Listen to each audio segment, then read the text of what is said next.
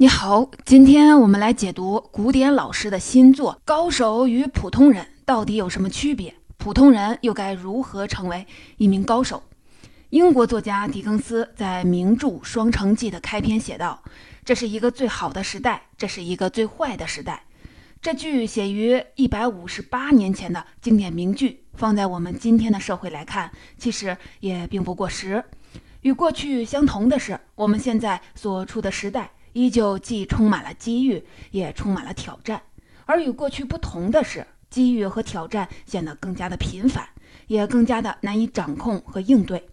这个飞速发展的时代，知识更新周期不断的缩短，信息数量爆炸式增长，工作领域持续的细分，跨界竞争更加的激烈。在如此复杂多变的环境下，练就准确地把握机遇、从容应对挑战的能力，近乎成为了一种奢望。大部分的人都只能带着这种奢望，被时代的快节奏裹挟着前行，疲于奔命。但即便是如此，这个时代依旧不缺成功典范。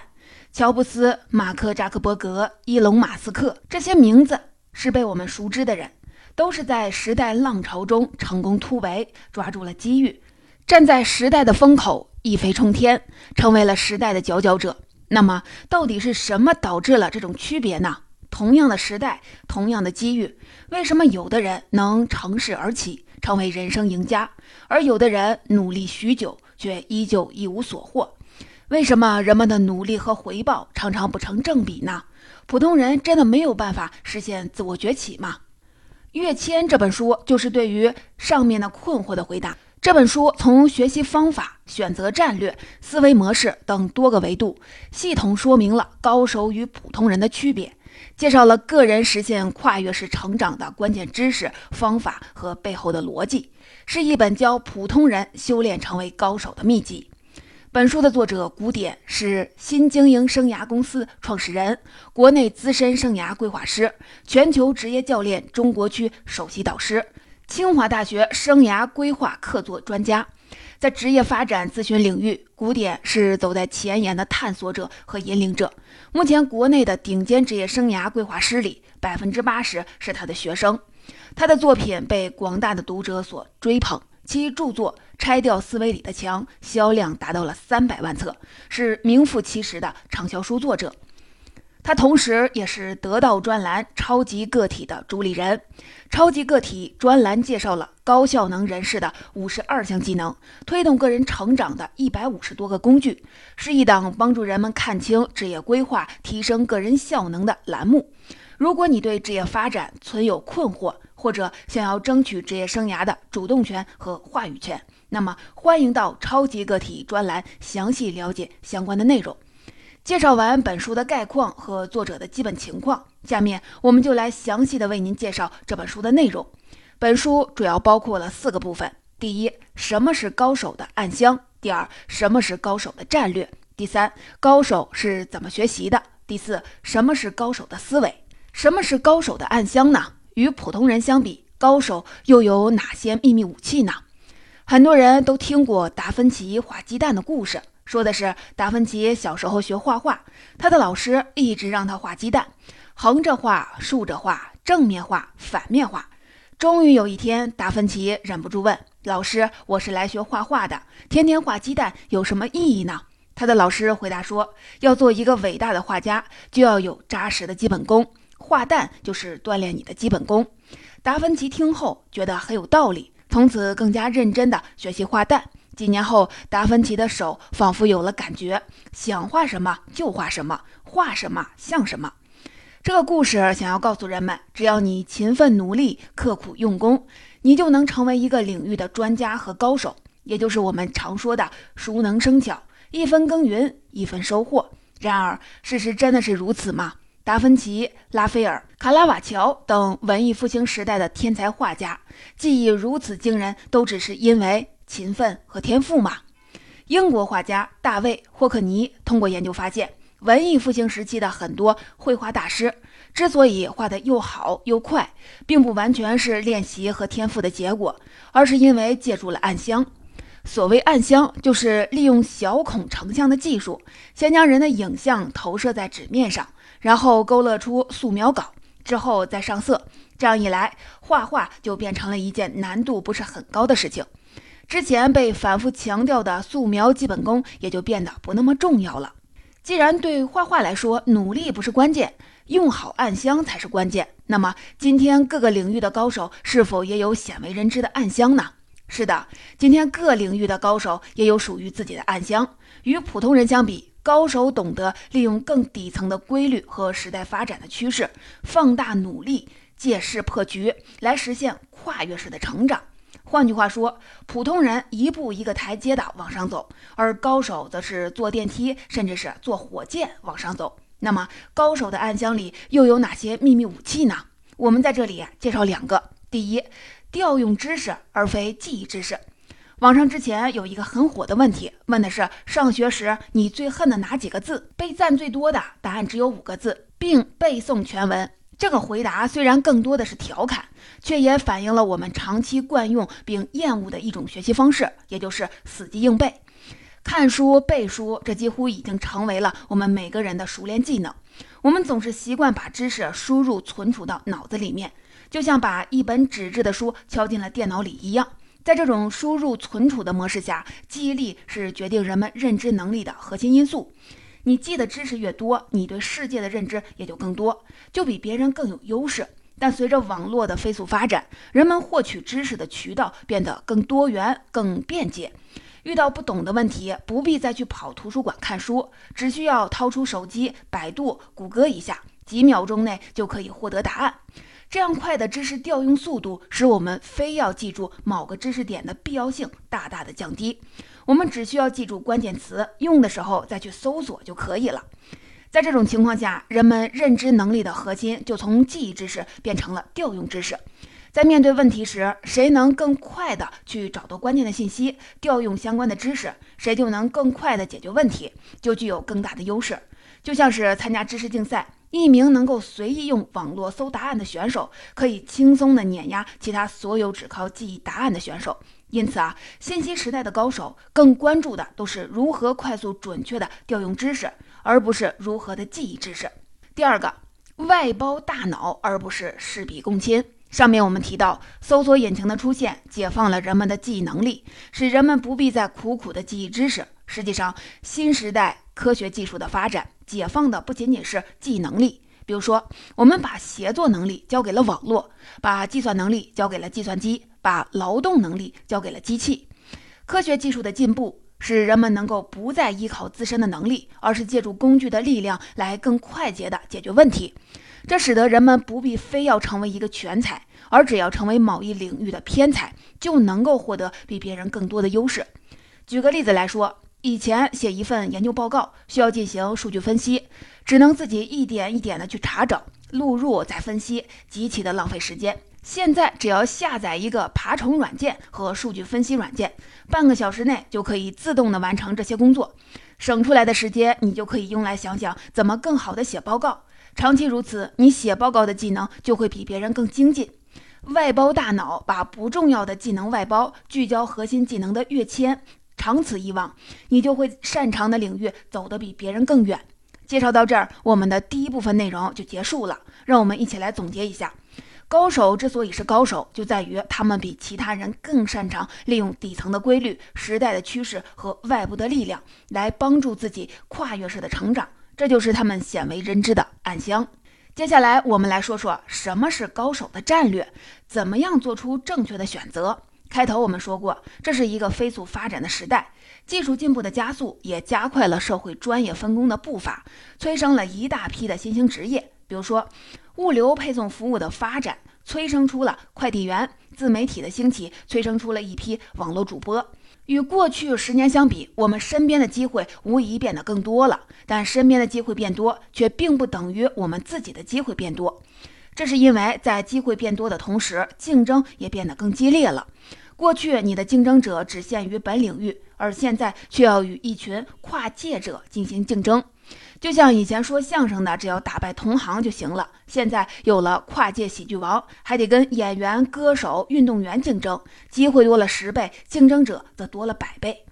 在今天这样一个机会更多但成功概率更小的世界，我们必须要在众多的机会中发现那些机会更好且自身竞争力强的领域。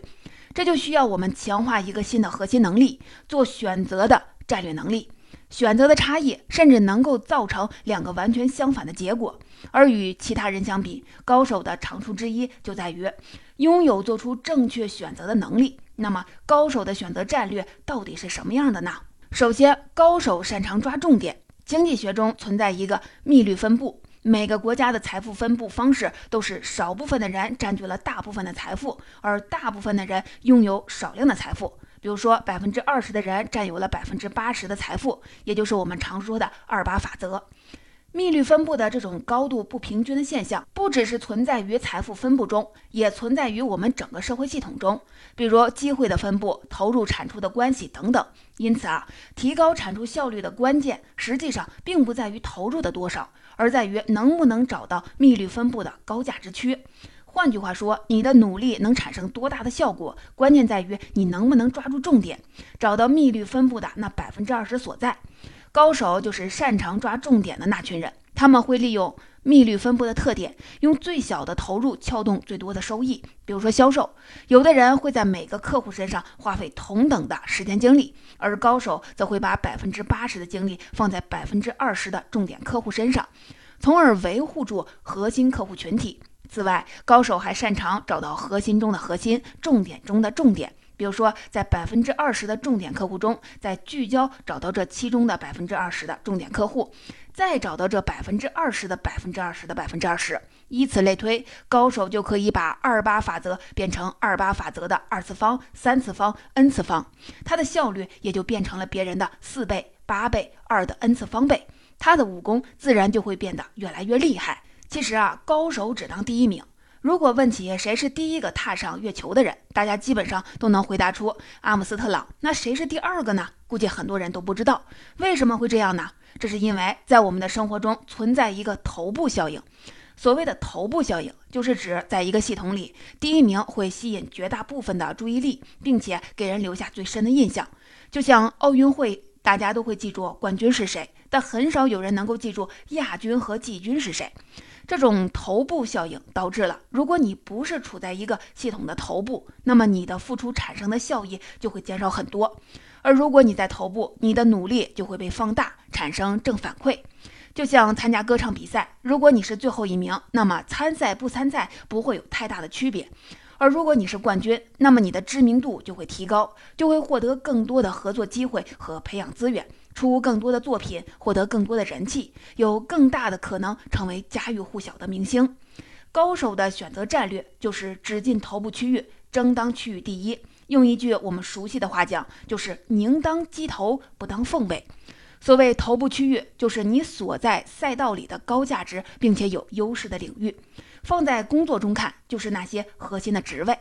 比如说，一个国有的大银行的柜员和一家新兴互联网金融公司的总助，后者就是头部区域，因为柜员不是银行的核心职位，而总助则是一家公司的重要职位。所以，如果在这两个工作中二选一，高手会选择后者而不是前者。此外，高手也会努力的在头部区域做到领先者的位置，通过一个头部移动到另一个头部，实现本领域内的快速跃迁。就像运动员一样，先进校队拿到冠军，再进市队拿市冠军，然后进省队拿省冠军，最后是进国家队拿全国冠军和世界冠军。那么，我们该如何应用这种头部效应呢？高手有三个原则值得我们借鉴：第一，从价值而非优势出发，先确定高价值，再思考优势。不要因为我能做、容易做就去做一件事情，要因为值得做才去做。第二，不随大流，思考差异化优势，不要因为哪个领域热门就进入哪个领域，要想好哪个领域是适合自己的再进入。第三，不要好高骛远，先从身边的头部做起，先成为现有领域和范围的头部，从小山头站起，再逐步的扩展到大山头。这就是我们今天介绍的第二部分内容。高手擅长利用两大规律，做出正确的选择，来推动自己快速的发展。也就是对内瞄准高价值的区域，通过二八法则三次方持续的放大自我的效能；对外瞄准头部区域，通过移动到系统的头部，获得系统巨大的推动力。下面我们来看看高手是怎么学习的，我们该如何提升自己的认知效率。第一部分中，我们说到高手更注重调用知识而非记忆知识，外包大脑而不是事必躬亲。这其实是认知方式、思考方式和学习方式的改变。之所以要进行这些改变，是因为决定学习和思考质量的，其实并不是我们接触到的知识的数量，而是认知的效率。在学习前，先想好学什么、怎么学，不胡乱学，高效率的去学。这恰恰是高手与其他人在学习方式上的差异。具体来说，高手学习时会用到四大法宝：第一，站在知识源头，功利性的去学习。为什么很多人会有读了很多书，但依旧过不好这一生的感叹呢？其实是因为他们看的很多书都不是一手的源头知识，而是二手、三手、四手的信息。一手的源头知识价值最高，比如说行业的研究论文、学术著作等原创知识；二手的转述的信息略有打折，但仍有很高的参考价值，比如说教科书、工具书、转述别人观点的书等等。三手的讲话信息有真有假，价值也有高有低，比如说各种的畅销书；四手的就掺杂了个人的经验的情绪化表达，毫无价值，比如说各种的心灵鸡汤。所以啊，站在知识下游看再多的心灵鸡汤，也比不过站在知识的源头看几本心理学著作。而功利性的学习，简单说就是有计划的去学。很多人天天学习，学习力却没有什么提升，这是因为他的学习都是娱乐性和知识性的，无论是读书还是看报，都不求深知，只是无聊了看着玩儿打发时间。这样的话，读一辈子书照样是没有什么用。所以啊，学习要根据自己的需求，设定不同的目标，分配自己的学习资源和时间，增加自己的认知性学习。站在知识源头学习高价值的知识，功利性的学习，合理分配学习时间，这是高手学习的首要策略。下面我们来说第二个法宝：联机学习，交换知识晶体。一直以来，我们都习惯于单机学习的方式，也就是自学。但自学啊，有一个很大的弊端，那就是自学的效率和质量完全取决于我们自身的聪明程度。一旦问题的难度超过了我们大脑的处理能力，或者知识的总量超越了我们的。存储能力，我们就无能为力了。在这个知识大爆炸的时代，知识更新的周期缩短到了二到三年，知识总量每年增长一倍。如果我们依旧用自学的方式去汲取不断出现的新知，去应对不断涌现的新问题，显然是不够的。那我们该怎么办呢？书中给出的答案是：变单机学习为联机学习。所谓的联机学习，是一种先自学、初步思考后打磨出自己的知识晶体，然后抛出去换回别人的知识晶体的一种学习模式。而所谓的知识晶体，就是你自己用一定方法对知识进行整合后形成的产物。说白了，就是你学习后形成的观点的看法。所谓的联机学习，交换知识晶体，就是先自学形成自己的观点看法，然后跟别人交换观点看法，共同学习的一种模式。当你自己有了一个观点并分享给别人时，别人也会抛出他的观点，你就可以快速的接触到别人头脑里的知识，然后根据别人的观点来修正完善自己的观点，从而放大学习效应。就像英国的著名的剧作家肖伯纳曾经说过的：“你有一个苹果，我有一个苹果，我们交换各自还只是有一个苹果。你有一种思想，我有一种思想，我们交换每人就有两种思想。”高手擅长的就是通过这种联机学习的方式，不断的跟同行的精英交换思想，跟跨界的专家交换思想，来打破个人能力的瓶颈，帮助自己快速的获取和吸纳新知，最终实现自身的快速成长。接下来我们来说第三个法宝，以问题为导向学习需要学的知识。我们前面提到了，当今是一个知识大爆炸的时代。书多的读不过来，东西多到学不完，这是今天很多人面临的困境。为了打破这个困境，我们就必须在知道如何学习的基础上，再进一步想清楚为什么要学。只有弄清楚学习的目的，我们才能有针对性的去学习自己需要的知识，才能在无涯的学海中找到正确的前行方向。而实现这一点的关键，就是以问题为导向去学习。以问题为导向，简单说就是在我要学之前，先想清楚我为什么要学，我需要解决什么样的问题，学什么才能让我解决这些问题，怎么才能高效的学习这些帮助我解决问题的知识。然后根据答案再去搜索和学习知识。这种提问式的学习的好处在于，能帮你筛选掉不需要学的知识，聚焦出你需要学习的知识，极大的提升学习的效用。所以啊，一般人是列知识清单去学习，高手则是列问题清单去学习。说完了我们第三个，接着我们来说第四个法宝：学会知识 IPO，把知识转化为价值。我们有一个经常说起的学习目标，叫做学以致用。但在现实中，能够做到学以致用的简直是少之又少。这在很大程度上是因为很多人具有学习知识的能力，却缺乏将知识整合加工、输出转化的能力。就像是空有一个宝库却没有钥匙一样，无法把知识转化成价值，学习的效用也就会大幅度的降低。知识 IPO 就是输入问题、解决问题、输出产品的一套知识处理模式。通过知识 IPO，可以将碎片化的学习变成一条知识生产流水线，从而提高学习和认知的效用。比如说，你想要学习理财，用知识 IPO 的方式，就会变成三个步骤：首先，提出问题，怎么样才能提高理财的技能；其次，解决问题，通过学习金融知识，熟悉各种理财产品来提高理财的技能；最后，输出产品，将自己学习的成果运用到实践中。这个过程循环往复，久而久之，你不仅提高了自己理财的技能，长期积累的各种技巧，更能促使你成为一名理财专家。第三部分到这里就介绍完了，我们一起来总结一下：高手学习时擅长使用四大法宝，站在知识的源头学习、联机学习、提问式学习和知识 IPO。通过这四大法宝，高手能够自下而上的构建起自己的知识体系。使自己在认知学习效率方面远超过他人。接着，我们再来说说什么是高手的思维，我们如何利用这种思维破解人生的难题。现代社会，我们似乎都会面临无解的问题，比如说夏天到了，男女老少都在减肥。大部分的人采用的方法都是少吃，但是少吃就会觉得饿，饿了就容易控制不住自己，控制不住自己就容易大吃一顿，吃一顿就会使靠少吃减下去的体重反弹回来，然后为了减肥又开始少吃，反复的轮回，形成了一个减肥的死循环。之所以常常会遇到这样的死局，是因为我们在解决问题时，往往都只想着在局内寻求办法，而不是想着在局外谋求改变。这正是一般人与高手的一大区别。那么，高手的思维是什么样的呢？书中讲了三种思维：系统思维、回路思维和层级思维。我们来一一介绍。第一个，系统思维。斯坦福大学精神科的教授保罗·瓦茨拉维克在《改变》一书中提出过一个非常有意思的概念：第一序改变和第二序改变。第一序改变是指不影响原有模式的改变，也就是状态改变。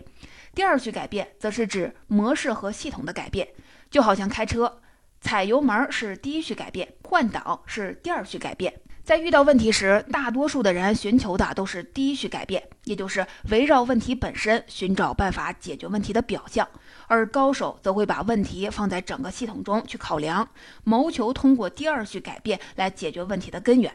就比如我们前面举到的例子。大多数的人减肥是靠少吃，容易反弹；而高手则会通过锻炼加快新陈代谢，实现健康持续的瘦身。不仅关注问题，更关注问题背后运行的逻辑，不寻求治标，而是寻求治本。这就是高手的系统思维。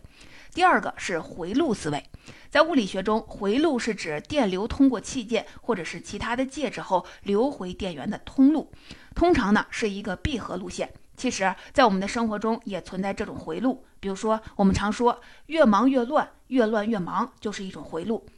因为忙，所以事情多，所以一团乱，所以更忙了。这就是我们生活中存在的一种典型的负循环回路。如果不能意识到这个回路的存在，很多人就会一遍又一遍的在这个循环里转圈儿，就像是走迷宫一样，很难找到出口。高手则是擅长利用回路找到出口的玩家。与一般人相比，高手擅长分辨自己是否处于一个回路之中，并且擅长搭建正循环回路来替代负循环回路。举一个例子，一旦高手处于忙乱的往复状态之中，他通常会通过两种方式来脱离：第一是破坏回路，在完成现有工作前拒绝接手新的工作，直到现有的工作被处理完为止；第二是搭建正循环，找到导致工作忙乱的核心原因，通过学习来提升工作能力，最终抵消负循环；第三个是层级思维。如果我问你跟马云、王健林的区别到底在哪儿呢？我想大家基本上都会回答，他们有钱，我没有钱。那么我再问，这是什么原因导致的呢？我想大家的答案肯定是不一致，估计有说是机遇的，有说是天分的，有说努力程度的。实际上，普通人跟马云、王健林最大的区别，并不是财富或者是技能方面的差别，而是思维和勤奋层级方面的差别。具体说来，思维可以分为三个层级。第一个是资源层，关注的核心是资源的投入和产出；第二个是方法论层，关注的核心是使用资源提高效率的方法论；第三个是目标层，关注的核心是选择什么目标以及如何通过战略设定来实现目标。与之相对应，勤奋也可以分为三个层级：低水平的勤奋靠努力，中等水平的勤奋靠方法，高水平勤奋靠选择目标。大多数人的勤奋都处在第一层。期望通过埋头苦干来实现成功，就像是初级的游戏玩家都是靠着一点点打怪来升级。一部分人处在第二层级，擅长运用方法工具来提高自己的成长的效率，就像是游戏中的中级玩家，喜欢利用各种秘籍来帮助自己快速的通关。而高手就是处在第三层级的少数人，擅长通过战略谋划来调动各种资源实现目标，就像是游戏的高级玩家。能够通过编写程序、改变游戏规则，帮助自己获胜，跳出现有的层级，在上一层级中寻求解决办法，这是高手惯用的绝招。第四部分也介绍完了，让我们一起来总结一下：与普通人相比，高手更关注系统，擅长从整体去看问题；高手理解回路，能够从时间维度看到事物发展的脉络，找到过去和现在的关系。高手从空间维度理解事情背后的真正规律，擅长跳出层级去寻求问题的解决办法。总结介绍完这点，今天的内容就聊得差不多了。我们一起来回顾一下。首先，我们介绍了什么是高手的暗箱，以及高手暗箱中的秘密武器，说明了高手之所以是高手，就在于他们比其他人更擅长利用底层的规律、时代的趋势和外部的力量，来帮助自己跨越式成长。接着，我们介绍了高手做选择时的两个战略，也就是对内瞄准高价值的区域，通过二八法则的三次方持续的放大自我效能；对外瞄准头部区域，通过移动到系统的头部，获得系统巨大的推动力，成为自身领域的第一名。接下来。我们说了高手学习的四大法宝，也就是站在知识源头学习高价值知识，联机学习，跟别人一起成长，以问题为导向学习自己最需要的知识，知识 IPO，学会把知识转化成价值。通过这四大法宝，高手能够自下而上的构建起自己的知识体系，使自己在认知学习效率方面远超他人。最后，我们说了高手思维模式与普通人的差异，介绍了系统思维、回路思维、层级思维三种高手常用的思维。也就是说，高手擅长从系统的角度整体的看问题，高手能够从时间的维度洞察事物的因果关系，找到问题的根源；高手会从空间维度理解事情背后的真正规律，擅长跳出层级去寻求问题的解决办法。